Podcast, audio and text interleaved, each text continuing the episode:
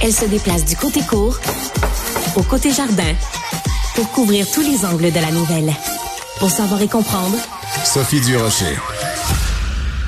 Alors sur Netflix euh, en ce moment, Netflix euh, Canada en sixième position, c'est-à-dire parmi les séries les plus regardées. Il y a cette série en français euh, sur Raël, sur la secte des Raéliens. Ça s'intitule Raël, le prophète des extraterrestres. Et à l'intérieur de cette série, en quatre épisodes, on retrouve le témoignage d'une ancienne collègue, à moi quelqu'un pour qui j'ai la plus grande admiration, Brigitte McCann, qui à l'époque au Journal de Montréal avait infiltré le mouvement raélien. Brigitte, bonjour. Bonjour. Sophie. Moi aussi, je, je suis contente de te parler. Ben oui, moi aussi, Brigitte. Écoute, que de souvenirs. Euh, et j'étais tellement contente. En fait, c'était un incontournable. On n'aurait pas pu faire à Netflix un documentaire sur Raël sans te demander, parce que à l'époque, donc avec Chantal Poirier, photographe, vous aviez toutes les deux infiltré le mouvement raélien. Ça avait donné lieu à toute une série de reportages dans le journal, puis un livre. Euh, quand tu as pris connaissance, toi, du documentaire en quatre épisodes de Raël, quelle a été ta réaction? Euh, j'ai été euh, vraiment euh, agréablement surprise par le sérieux de la démarche, tout le travail d'investigation. On m'en avait donné un aperçu, mais je, je, pensais pas que ça serait aussi étoffé que ça. Euh, puis de me retrouver dans un documentaire comme ça moi-même, un documentaire que j'aurais regardé moi justement en salivant devant le travail journalistique, euh, c'est tout un honneur. Oui. Alors, c'est important de mentionner que euh, tu occupes beaucoup d'espace. Toi et Chantal, vous occupez beaucoup d'espace dans ce documentaire-là parce que le travail que, que tu as fait, que vous avez fait, est extrêmement important parce que en t'infiltrant dans le mouvement raélien, tu as pu euh, montrer en fait dénoncer ce qui s'y passait. Est-ce que tu, pour, tu irais jusqu'à dire que pour le mouvement raélien au Québec, euh, tu les as vraiment, euh, ça a été leur mise à mort en fait. Après le reportage que tu as fait, que tu as publié dans le journal de Montréal, ils ont perdu toute crédibilité. disons que j'ai contribué euh, à faire en sorte qu'ils deviennent un, persona non grata et, et, non plus. Puis j'ai quand je dis j'ai c'est l'enquête du journal de Montréal avec euh, avec Chantal aussi. Il y a il y a vraiment des autorités qui se sont intéressés à eux d'une nouvelle façon. Euh, je pense qu'ils ont perdu leur statut euh, d'église euh, qui leur permettait de ne pas payer de taxes euh, euh, sur leurs revenus. Puis aussi, il y a, y, a, des gens des autorités policières qui se sont intéressés à certains membres du mouvement qui avaient découvert, entre autres, qu'il y en avait qui avaient des permis de port d'armes bien sûr, je suis pas au courant de tous ces, de tous les détails de ces mhm. dossiers-là, mais il y a plusieurs choses qui ont fait en sorte que c'était plus difficile pour eux d'évoluer euh, comme avant.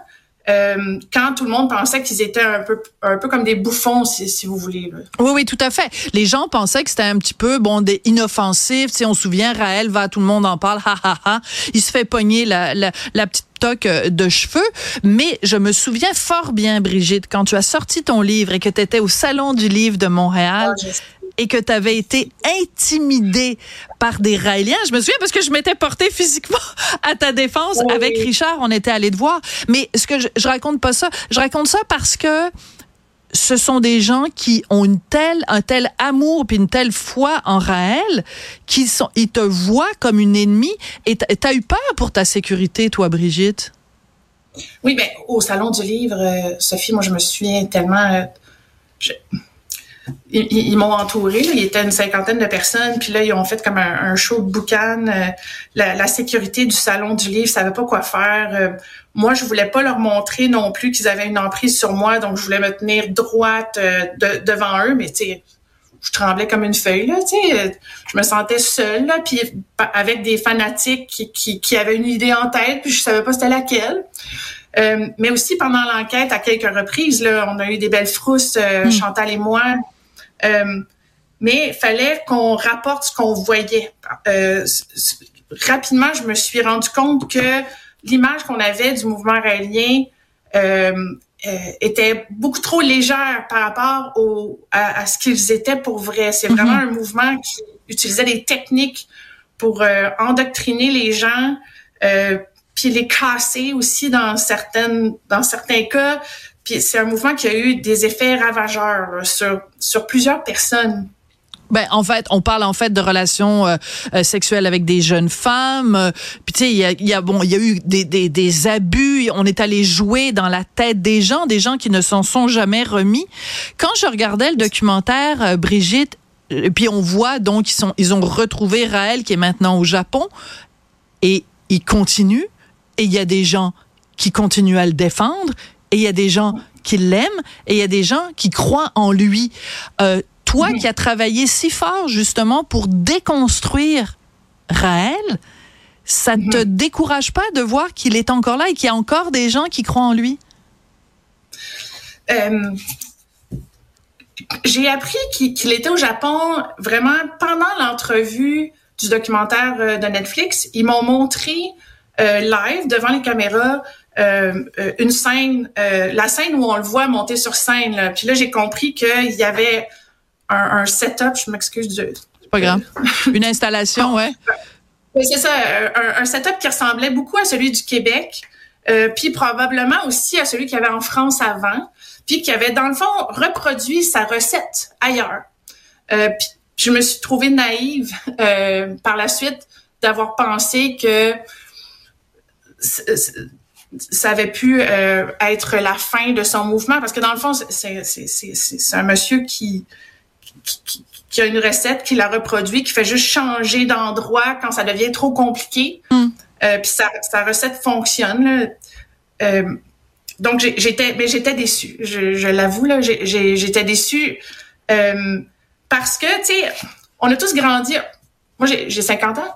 On a grandi avec les films américains où les les, les bons finissent avec la victoire, les mauvais finissent mm. avec. Puis là, il y en a pas de il en a pas de, de, de rétribution ou de. Mm. Claude Varion n'a jamais payé euh, à la hauteur des dommages qu'il a fait. Très bien dit. Alors, mais le, le, le documentaire, moi, je vois son utilité, pas tant pour ça, parce que Claude Varion, en tant que tel, c'est pas quelqu'un qui méritent notre attention tant que ça.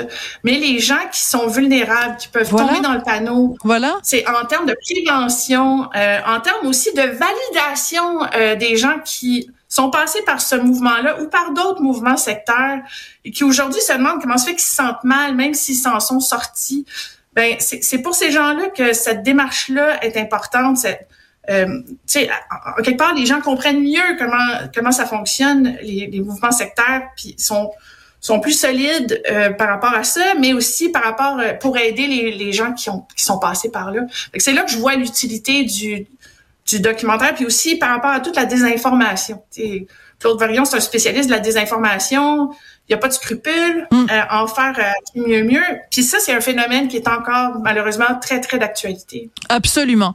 Ben écoute, euh, Brigitte, je te refélicite encore. Euh, est-ce que ton livre que tu avais écrit à l'époque de l'infiltration, est-ce qu'il est encore disponible? Est-ce que tu en vends encore des exemplaires? En fait, là, je, suis en discussion pour qu'il il soit republié. Est-ce qu'on a un scoop ici?